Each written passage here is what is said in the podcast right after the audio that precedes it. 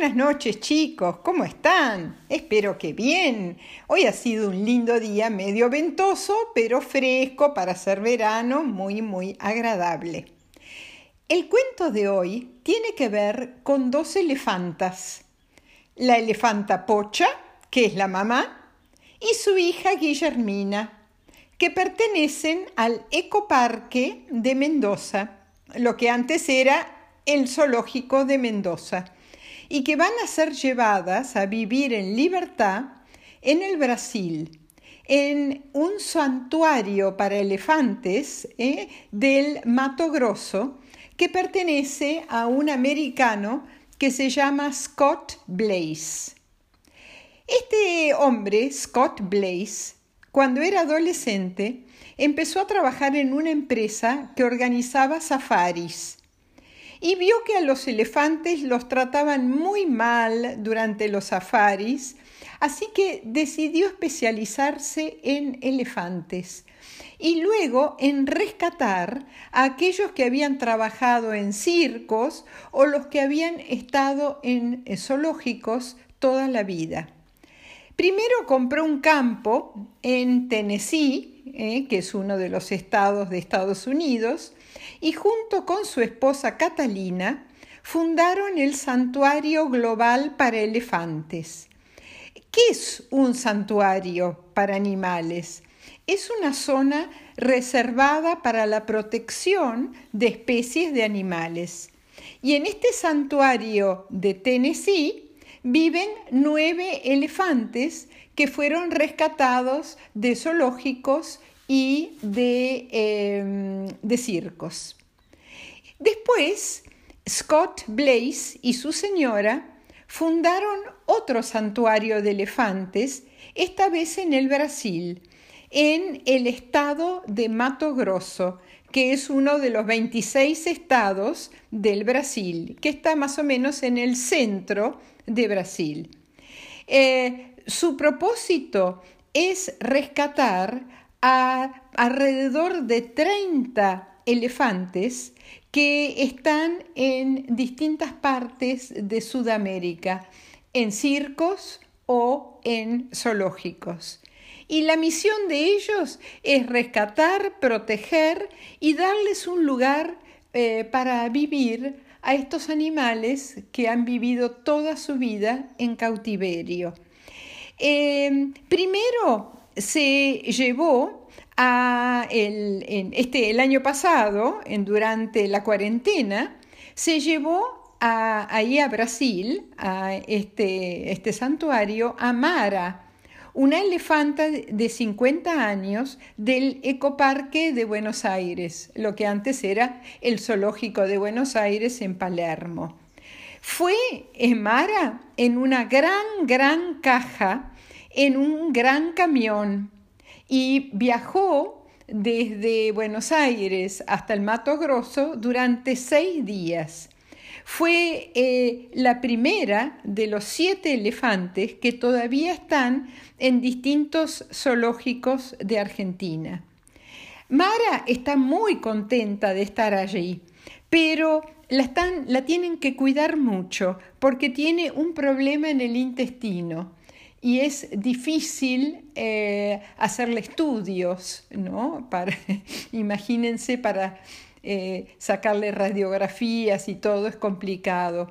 Y se cree que muchas veces estos problemas de intestino de los elefantes, las jirafas, eh, tienen que ver con la cantidad de bolsas de plástico que la gente tira en los zoológicos y que ellos comen y después quedan alojados, estas bolsas alojadas en el intestino. No se sabe bien si este es el motivo, pero podría ser. Ahora, eh, es muy interesante la diferencia de la calidad de vida entre un elefante en cautiverio y una en libertad. En eh, libertad viven muchos más, viven casi 40 años más. Y en cautiverio, aparte de vivir menos, tienen muy pocos hijos y no pueden vivir en manada como en, libertad. Eh, los elefantes tienen una organización matriarcal. ¿Qué quiere decir? Que eh, la, o sea, la jefa del grupo es una elefante hembra, una elefante mujer. Eh, las hembras son las que lideran las manadas y sus hijas nunca se separan de ellas, ni de tías, ni de primas, ni de abuelas. Viven todas las mujeres juntas. Cada manada es como un clan, dirigido por una hembra, que es la matriarca. Cuando muere una gran matriarca, se reúnen, miren qué cosa, ¿no? Cuando están en libertad, por supuesto. Se reúnen los clanes y se lamentan por el fallecimiento de la matriarca. ¿Y qué hacen? Se acercan al cuerpo de, la matriarca fallecida y le, hacen mimos, ¿eh? qué cosa, ¿no? Le hacen mimos y se quedan con ella varios días y después se alejan. Pero volvamos a Pocha y su hija Guillermina. Pocha fue capturada de bebé en la, en la isla de Borneo. Borneo es en el sureste de Asia. Y llegó a Londres en 1965. A los cuatro años fue vendida al zoológico de Mendoza, donde vivió con Tami, un macho que era de un circo chileno y que había sido abandonado porque era muy agresivo. En 1998, Pocha y Tami tuvieron a Guillermina después de un embarazo de casi dos años. Miren qué largo que es, ¿no? Por suerte, Guillermina nunca fue separada de su mamá Pocha, así que van a viajar juntas y eso les da mayor posibilidad de sobrevivir. Por primera vez van a sentir el olor del pasto, lo que no es eh, vivir entre paredes, eh, tener eh, posibilidad de comer eh, las hojitas de los árboles. Y este santuario del Mato Grosso tiene el clima, la humedad y los árboles ideales para los elefantes.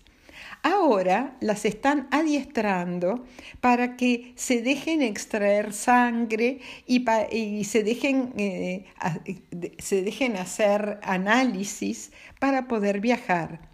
Luego se tienen que acostumbrar a las cajas donde las van a llevar. Van a poner las cajas dentro del de el recinto donde ellas están, en el ecoparque, para que ellas entren tranquilas, le pierdan el miedo a, las, a estas grandes, imagínense lo que deben ser las cajas para, para llevar a estas elefantas. ¿no?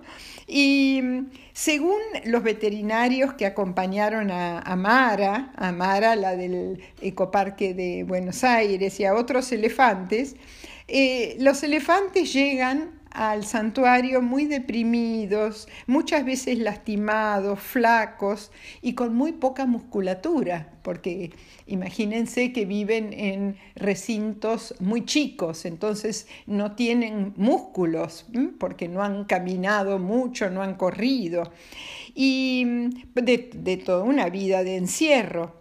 Y allá en el santuario, día a día, van descubriendo qué es ser elefante, ¿no? Eh, poder caminar libremente, poder correr, bañarse en las lagunas, jugar, juntarse con otros elefantes, recostarse sobre el pastito.